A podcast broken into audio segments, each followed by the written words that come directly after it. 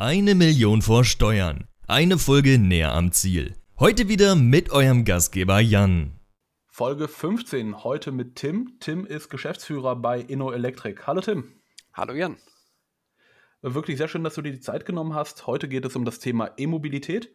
Und ähm, bevor wir in das Thema einsteigen, stell dich doch einmal selber vor und stell doch einmal dein Unternehmen InnoElectric vor. Sehr gerne. Also ähm, mein Name ist Tim Karcher, ähm, geboren und aufgewachsen im schönen Bochum, im tiefsten Ruhrgebiet.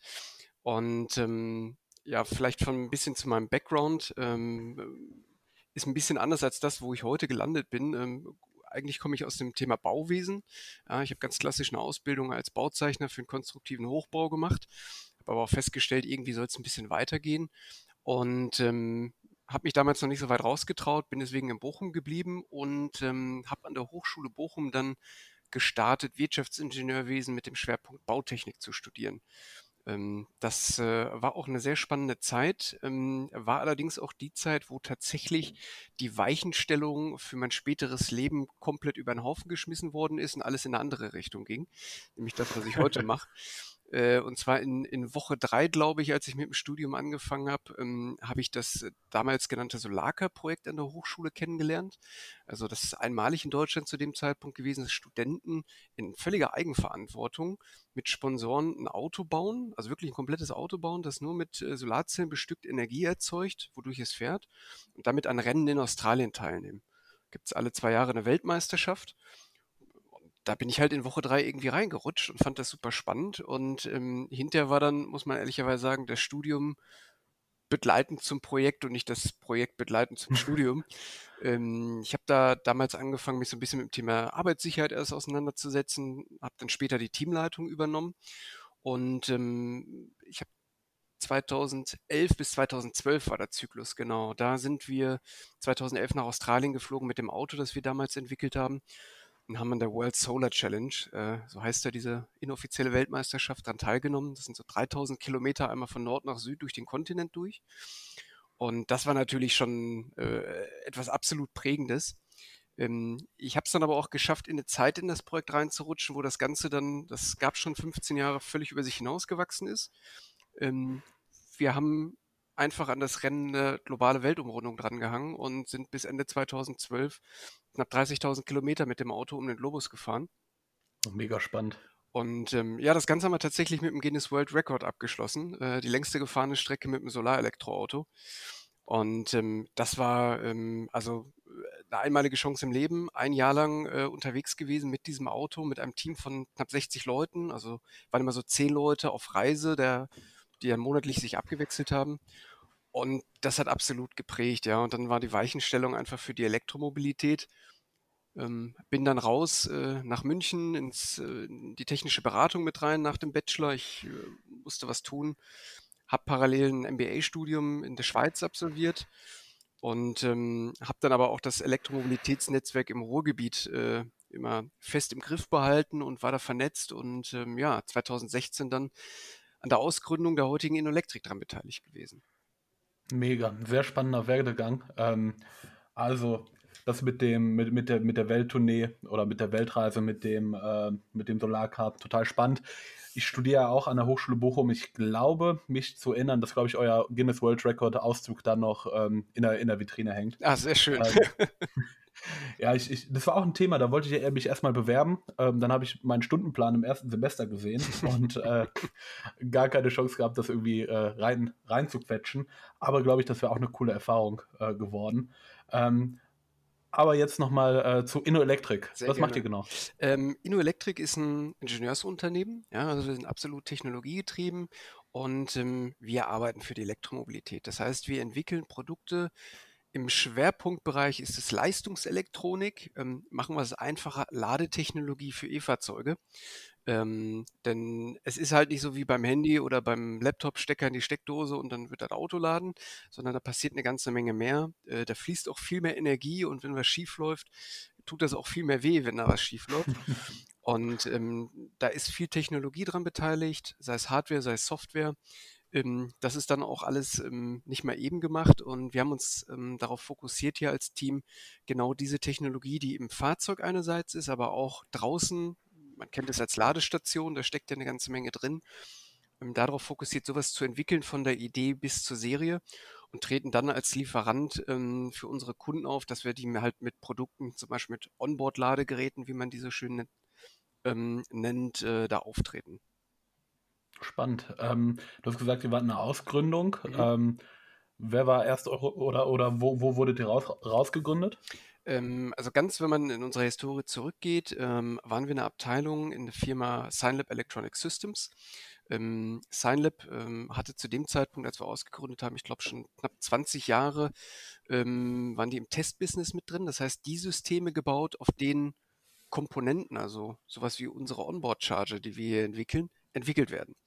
Ja, und über die Zeit hat man mit Kunden, da ist man sehr, sehr stark in, mit dem, im Automotive-Sektor unterwegs, hat man halt festgestellt, okay, das Komponentengeschäft, da haben wir sehr, sehr viel Know-how, da kann man unterstützen hat eine Abteilung mhm. gegründet und hat dann aber festgestellt, das ist ein ganz anderes Geschäftsmodell, hat ganz andere Anforderungen, als Testsysteme einfach haben.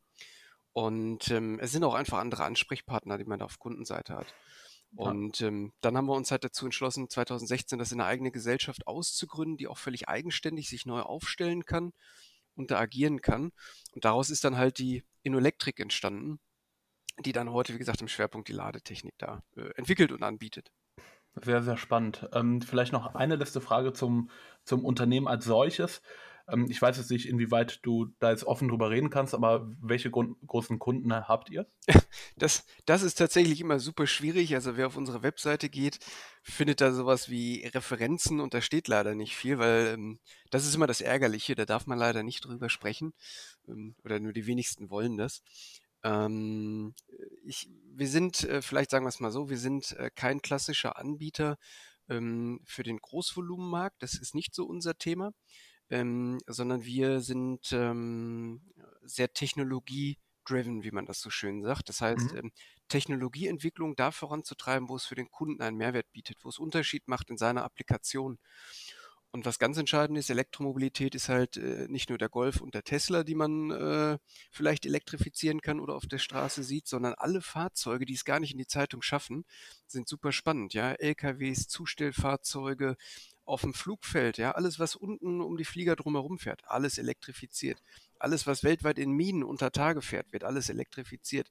Äh, Boote, Riesending. Jetzt kommen noch die Flugtaxis mit hinzu. Also E-Mobilität steckt in so vielen Applikationen mit drin. Und auch die müssen alle laden. Die brauchen alle Ladetechnik Stimmt. und brauchen Partner, die die supporten, ähm, weil da nicht unbedingt immer die Kernkompetenzen bei den Unternehmen liegen. Ne? Die kommen ja meistens alle aus einer Verbrennerhistorie. Ja, stimmt, hätte ich so gar nicht dran gedacht, aber jetzt, wo du sagst, ich habe mal ein Praktikum am Flughafen gemacht und mhm. da bin ich auch mit diesen, äh, diesen Paket oder mit diesem Kofferabholwagen gefahren. Ja. Auch schon damals, das war drei, vier Jahre her, auch schon elektrisch, glaube ich, gewesen. Also sehr, sehr spannende Sache. Und jetzt nochmal einen Schritt zurück. Mhm. Ich würde gerne einmal mit dir über die E-Mobilität, äh, jetzt wirklich auf, auf äh, Autobasis mit dir sprechen. Ja. Ähm, wie siehst du aktuell den Stand in Deutschland durch die ähm, durch die steuerlichen Zuschüsse haben wir natürlich jetzt hohe ähm, Absatzvolumen gesehen. Meinst du, das wäre auch ohne, ähm, ohne Zuschüsse möglich oder denkst du, ähm, wir, wir sind da noch eher ein konservatives Land? Ähm, das ist, ja, ist, eine, ist eine spannende Frage. Ähm, wären wir ohne die Zuschüsse genauso gut unterwegs? Ähm, ich, ich glaube nicht.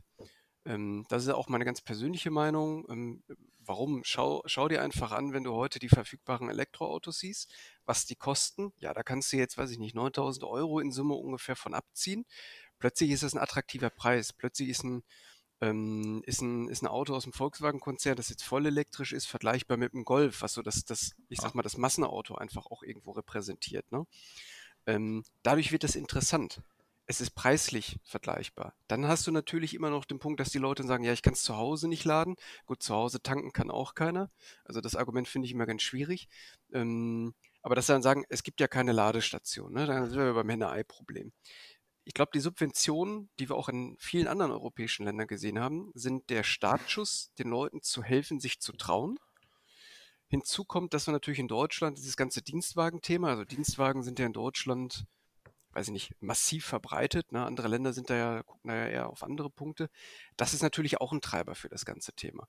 Ich hoffe natürlich, dass wir da ein bisschen separieren und die Hybrid-Lüge da so ein bisschen mit rausnehmen. Ja, also ist ein bisschen Batterie mit drin, deswegen kriegt man die Vergünstigung, auch wenn man eigentlich die ganze Zeit nur mit dem Benziner fährt. Das, ähm, das müssen wir ein bisschen nachbessern. Das ist so nicht in Ordnung.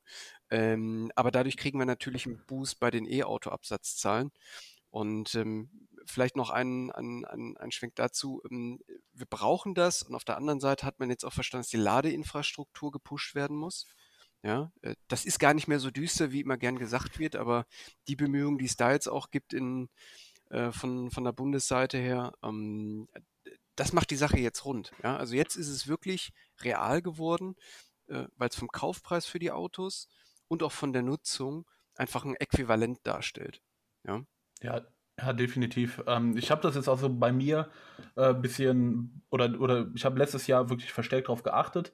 Bin auch das erste Mal ein E-Auto Probe gefahren. Mhm. Ich bin davor schon einmal ein äh, Model S gefahren. War auch ein super äh, Feeling, aber für den Normalbürger ist es ja äh, gemessen am Preispunkt äh, nichts. Aber ähm, ähm, ich bzw. meine Familie, die, wir haben uns ein Fiat 500e jetzt äh, bestellt. Sehr schön. Und und äh, somit sind wir jetzt ähm, zumindest teilelektrifiziert. Mhm. Äh, das Ganze ist für, für meine Mutter. Mhm.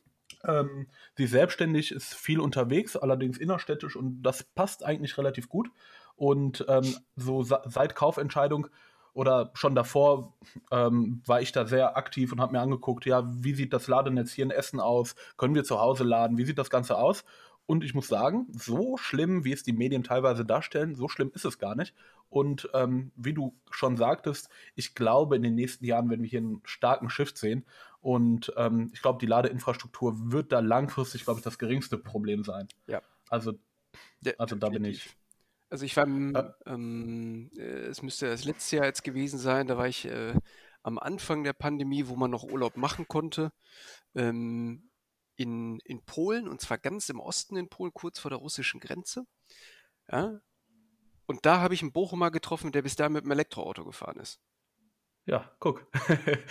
ähm, und dabei muss man natürlich sagen, dass das Ladenetz in Polen, ähm, ich bin öfters da, deswegen kenne ich mich da auch ein bisschen aus, ähm, das Ladenetz in Polen ist bei weitem noch nicht so gut wie das in Deutschland. Richtig. Und äh, trotzdem sind diese langen Distanzen ähm, irgendwo möglich.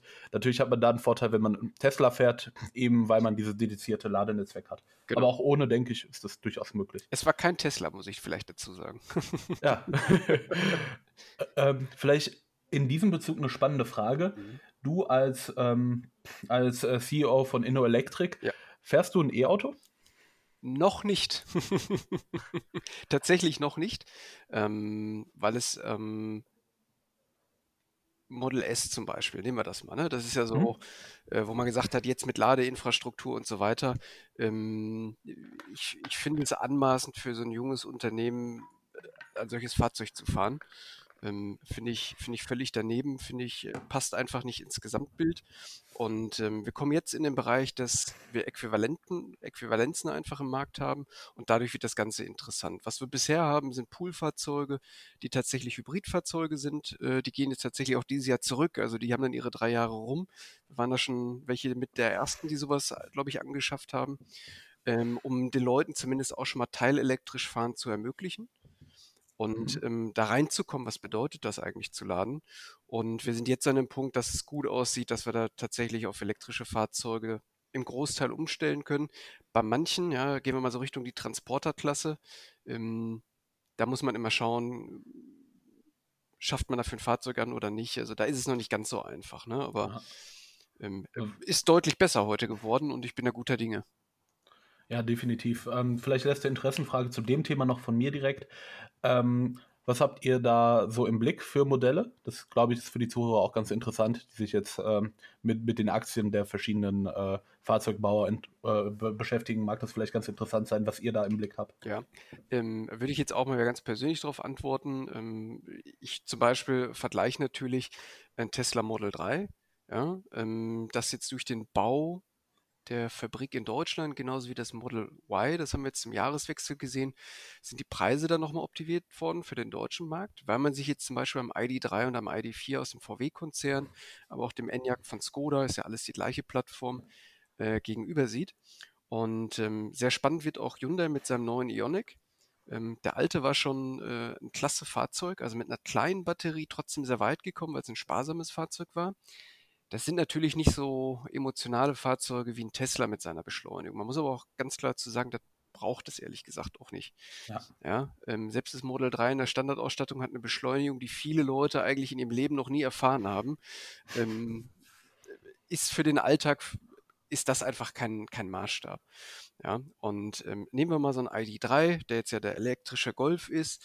Ähm, da gesellen sich andere drumherum. Den Fiat 500 eben müssen wir jetzt ein bisschen ausklammern. Ähm, die einfach eine Reichweite, eine realistische zwischen 300 bis 450 Kilometern darstellen. Und, das, und das ist etwas, wo man sagen kann, ich bin im Pendelverkehr als, ähm, äh, als äh, normaler Arbeitnehmer, ja, ähm, da lade ich vielleicht einmal die Woche, ja, weil meine Ja, Strecke definitiv. kurz ist. So, ich fahre eine Langstrecke, unser Ladenetz ist gar nicht so schlecht. Auf allen größeren Achsen kannst du ausreichend laden. Kommst du plötzlich von hier bis nach München, machst da einen Stopp zwischendurch, das funktioniert. Ja, äh, vor Ort in München kannst du dann auch wieder laden und wieder zurück das Gleiche. Also da machst du dann eine halbe Stunde Pause zwischendurch. Ja, da könnte ich jetzt sagen, äh, bin ich 15 Minuten langsamer, als wenn ich im Verbrenner gefahren bin. Das ist doch wirklich nicht mehr das Thema, denke ich, ne? Ja, eben. Und ähm, wenn man sich dann noch anguckt auf der Langstrecke, ich kenne die wenigsten Leute, die jetzt wirklich tatsächlich ähm, 500 bis 600 Kilometer pausenfrei durchfahren. Ähm, Ist nicht zu empfehlen. Kann man machen, ist Ja. nicht zu empfehlen.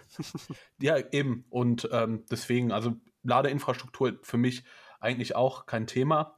Ähm, aber wenn wir jetzt äh, hier nochmal schon beim Thema Ladeinfrastruktur sind, Mhm. ähm, wir wir sagen ja, dass es aktuell ausreicht, aber ich glaube, so in den Innenstädten muss, glaube ich, noch ein bisschen geschehen. Ja. Ähm, weil wenn jeder ein E-Auto fahren wird, dann kann halt nicht unbedingt jeder zeitgleich äh, gleich laden. Muss auch nicht, muss man dazu sagen. Richtig. Aber ich glaube, wir, wir brauchen auf jeden Fall noch ein paar Charger mehr. Ähm, wie denkst du, ist das realisierbar? Ähm, da- das ist wirklich ein spannender Punkt, weil es gibt da so zwei Strömungen. Ne? Wir haben heute die Kleinladestation, das sogenannte AC-Laden, Wechselstromladen. Und dann gibt es halt diese Supercharger, wie man sie nennt, ja, an, an den Tank- und Raststätten DC-Schnellladen. Ähm, ich bin ganz ehrlich, ich sehe einfach einen Mix aus beiden, weil äh, der Punkt ist, der AC-Lader lädt nicht so schnell, ähm, ist aber sehr einfach von der elektrischen Installation. Ja? Also wir müssen ja auch mit unserem elektrischen Netz arbeiten und die Dinger überhaupt irgendwo mal hinbekommen. Das heißt, die kann man in allen möglichen Größen sehr, sehr einfach vor Ort installieren, sei es in Parkhäusern, in Innenstädten. Und damit können viele Autos, wenn ich in die Stadt fahre, ich bin zwei Stunden unterwegs, das ist schon echt klasse, was ich mit so einem 22 kW mit so einer Wallbox da reinladen kann. Oder mit einer 11 kW Wallbox, weil das so jetzt die Größe ist, die sich bei PKWs durchsetzt an, an Ladeleistung, ja. Ähm, was aber auch für mich absolut klar ist, ähm, diese Langstrecke, die muss ich nicht mit Batterie abdecken, sondern da muss ich schnell zwischenladen können. Und das heißt, wir werden dieses Tankstellenprinzip eigentlich auch bei den Elektroautos sehen. Das heißt, ich möchte schnell viel laden, dann fahre ich zur Tankstelle. Das kann auf dem Nachhauseweg sein von der Arbeit, weil ich dann für die nächste Woche das mache, weil ich in einem Mehrfamilienhaus wohne, wo es einfach gar nicht möglich ist, eine Ladestation anzubieten. Vielleicht aufgrund der Installation. Das, das wird es geben, ja. Ähm, stell dir Düsseldorfer Innenstadt vor. Da wird nicht jeder an seinem Parkplatz eine Wallbox realisieren können. Völlig, völlig ausgeschlossen. Oder ich fahre irgendwo eine längere Strecke. Da werde ich auch an der Tank- und Raststätte einfach einen Schnellladestopp einlegen. Wie ich das Ja. jetzt mit dem Pkw mit dem Tanken mache. Das heißt, es wird einfach ein Mix sein. Wir brauchen einfach den Ausbau der AC-Ladestationen im innerstädtischen Bereich. Definitiv. Und auf den Achsen dann das DC-Laden. Es wird auch vereinzelt äh, die Ladestelle, ja, nicht die Tankstelle, ähm, mit DC-Ladestationen, ähm, ich sag mal, in den Randbereichen der, Städten, äh, der, der Städte geben, dass so Pendler zum Beispiel dann ähm, da mal voll tanken. Ähm, ich Ja. persönlich habe auch keine Ladestation zu Hause und ähm, das wäre ein deutlicher Aufwand, da eine zu realisieren, muss aber auch nicht sein. Und ich glaube auch gerade das, das Opportunity Charging, zum Beispiel beim Arbeitgeber, ja, also wenn Parkhäuser einfach elektrifiziert werden, ähm, das, das wird so ähm, eigentlich das Mittel der Wahl sein. Ne? Also das Laden im Vergleich zu dem klassischen Tanken heute beim Verbrenner, äh, die Art und Weise verändert sich schon ein bisschen. Hm. Ja, aber das ist dann ja ähm, normaler Prozess des Wandels. Absolut. Ähm, nur, nur weil wir jetzt aktuell einen Status quo haben, heißt es ja nicht, dass wir für immer dabei bleiben müssen. Ähm, auch dieses Laden beim Arbeitgeber ist für viele wahrscheinlich ein riesengroßer Vorteil.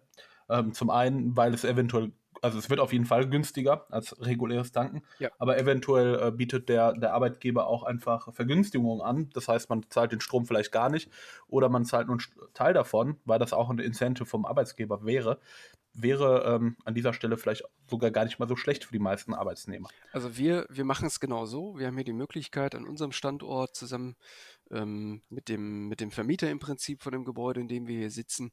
Ähm, da wurden jetzt mehrere Ladepunkte umgesetzt, aber grundsätzlich haben wir hier die Chance auch äh, unseren Arbeitnehmern, wo der ein oder andere tatsächlich auch ein Elektroauto schon fährt, ähm, kostenfreies Laden am Arbeitsplatz anzubieten. Und das ist natürlich einfach eine besonders schöne Sache, weil man so ähm, gerade diesen Pioniergeist der Leute oder den, den Mut, jetzt auch den Schritt in die nächste Technologiestufe mitzugehen, unterstützen kann.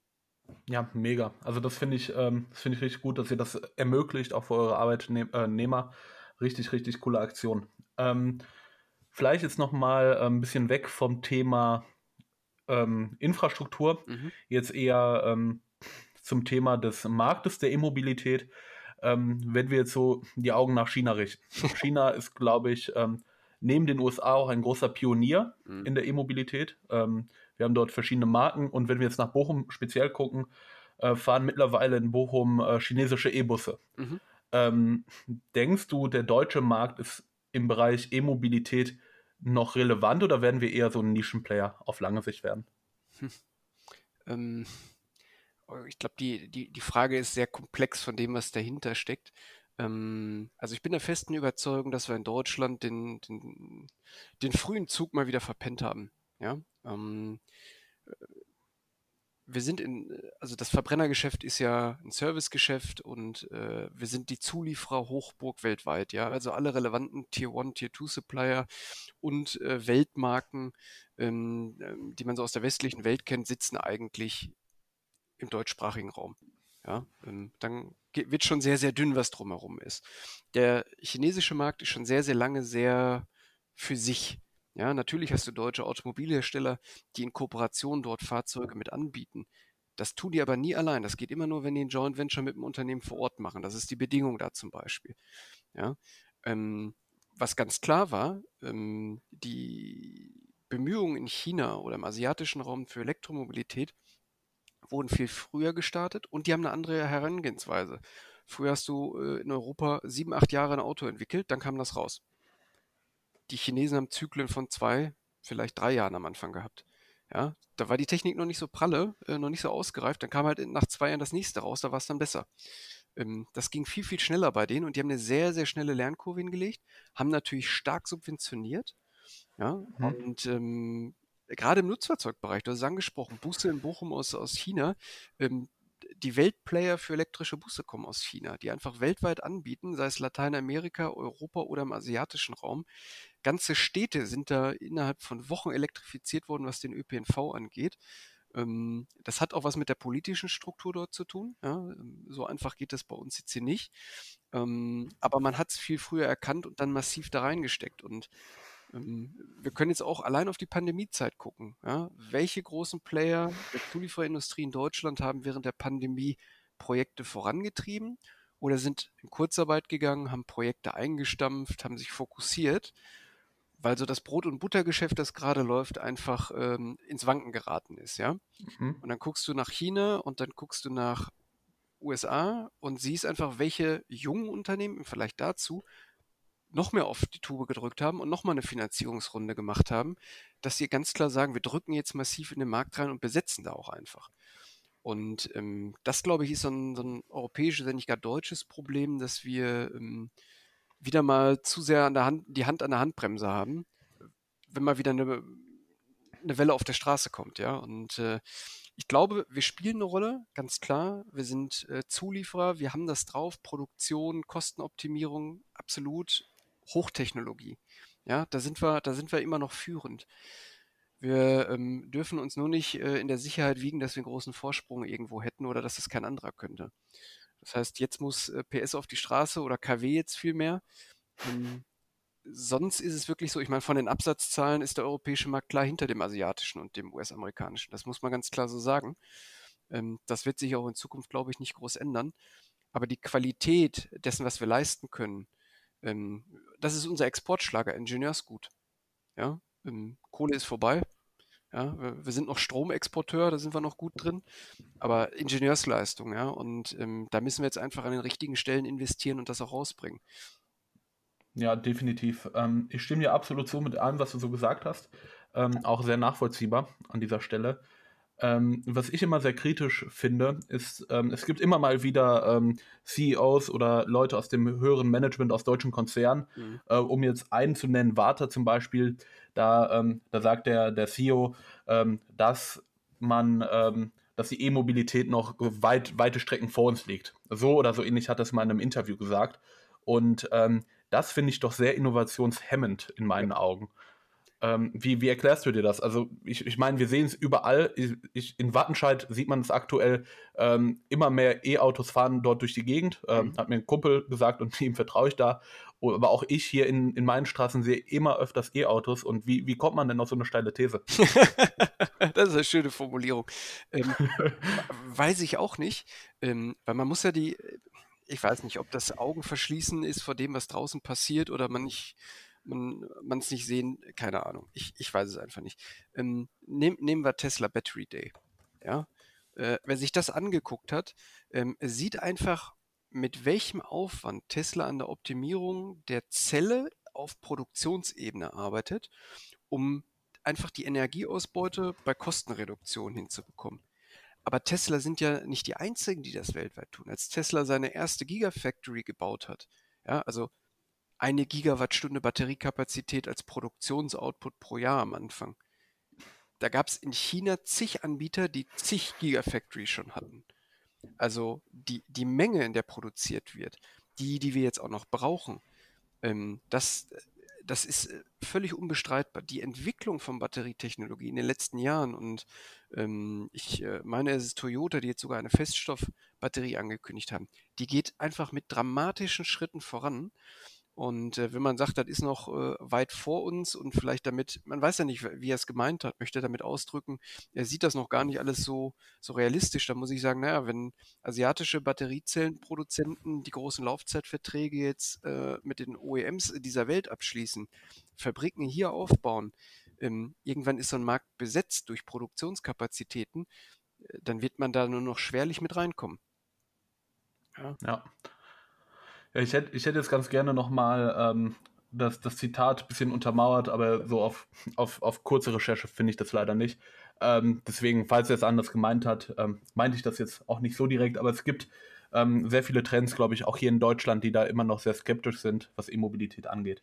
Ähm, das wollte ich hier nur einmal äh, ein bisschen unterstreichen. Ähm, Tim, vielleicht noch eine kurze Frage an dich, weil Gerne. du hast gerade erwähnt, ihr macht viel mehr als nur, ähm, nur E-Mobilität im, im Sinne von Kfz. Möchtest du uns vielleicht noch mal ähm, ein bisschen in die anderen Märkte entführen?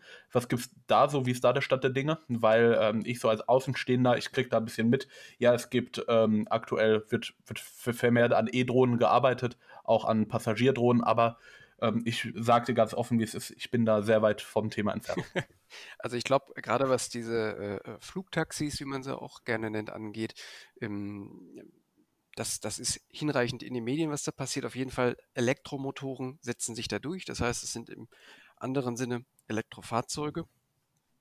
Und auch die haben eine Batterie, auch die muss geladen werden. Und ähm, das sind ganz schöne Energiemengen, die auch dort verbraucht werden, auch bei Fahrzeugen. Ja? Also wenn wir jetzt drüber sprechen, so ein ich weiß gerade gar nicht, wie die Batteriekapazität vom, vom Fiat 500e ist. Nehmen wir mal einen ID3, der jetzt so, glaube ich, mit 58 Kilowattstunden äh, so das Mittel, die mittel, mittlere Kapazität ist, die man ähm, jetzt bei dem Fahrzeug bekommt. Das ist schon recht ordentlich. Da kriegt man seine realistischen 350 Kilometer irgendwo mit hin. Ja? Ähm, dann hast du den Tesla, der irgendwo bei 70 Kilowattstunden in der größten Ausbaustufe liegt. Wenn wir Richtung Nutzfahrzeuge gucken, also äh, da sind die kleinen Kapazitäten 110, 120 Kilowatt und locker geht es da schnell auf 200, 300 Kilowattstunden hoch. Ähm, da muss man auch erstmal wieder Energie mit reinbekommen. Und ähm, das, das ist eigentlich das Spannende für uns. Das sehen wir auch bei, bei Schiffen. Ja? Also Fähren werden auch gerne jetzt mehr und mehr elektrifiziert.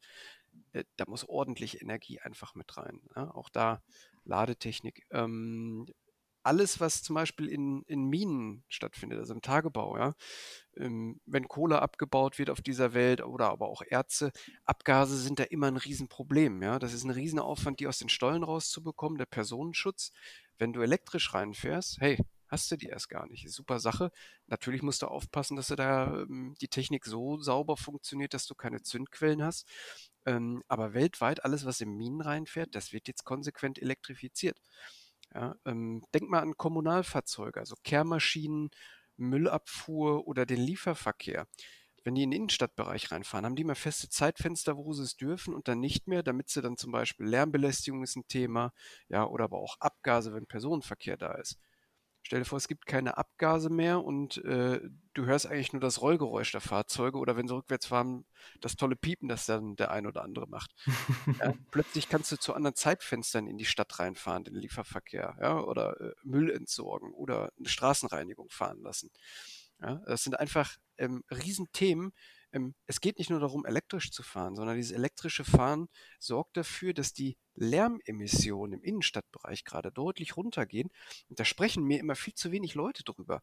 Ja, also wir, wir gehen vor die Tür und haben eine enorme Lautstärke und ähm, das, geht voll auf den Stress auch, muss man ganz klar so sagen.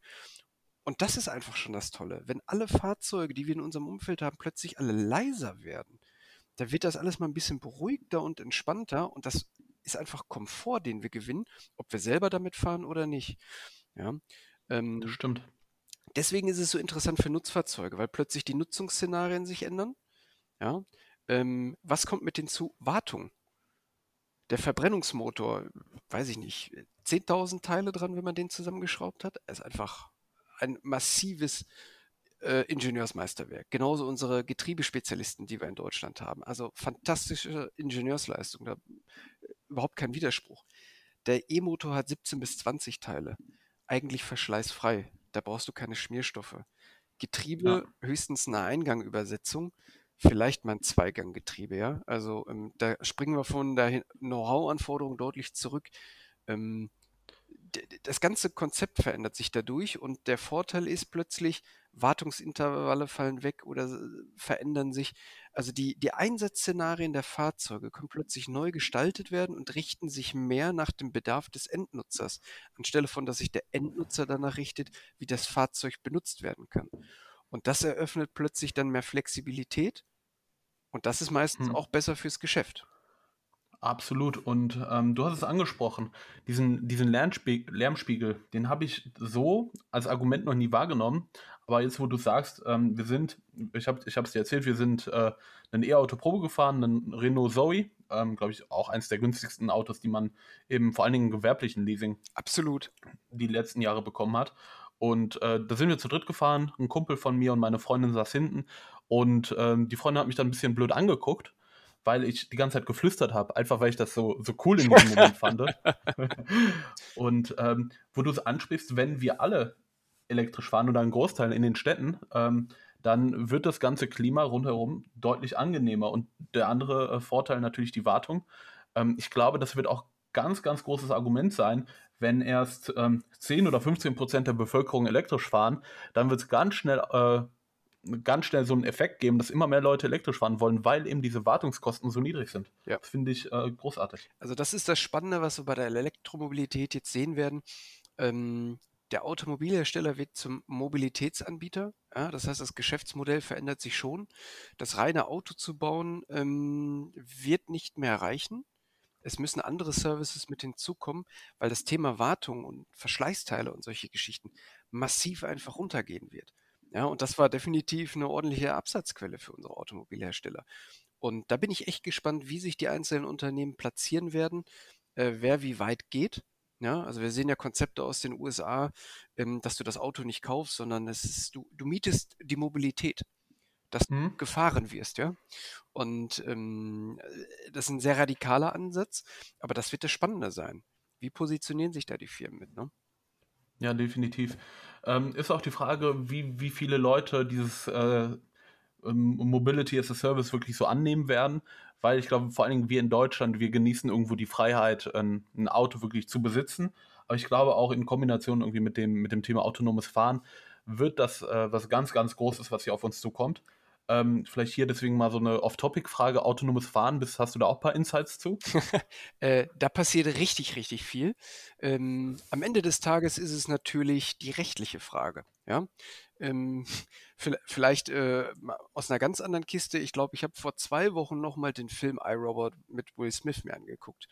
Und völlig neben der eigentlichen Handlungsstory fahren dort die Autos autonom, man kann aber manuell fahren. Er hat einen Unfall und ihm wird vorgeworfen, dass er manuell gefahren ist und nicht autonom. Das heißt, die rechtliche Perspektive hat sich da geändert. Ja? Die größere Gefahr ist, wenn du selber fährst, anstelle wenn das Auto. Und ähm, das ist genau der Punkt. Wann haben wir technologisch den Stand, dass wir sagen, es ist sicherer, autonom zu fahren, als dass es eine Person macht. Und wenn was passiert, wie wird das geklärt? Technologisch, ich weiß nicht, ob du schon mal was davon gehört hast, RoboRace, ähm, das ist praktisch mhm, Formel 1 für autonome Fahrzeuge. Ähm, ja. Da gibt es Firmen, die arbeiten dort mit, um es in, einfach in, in Serien, Serienfahrzeuge zu bringen.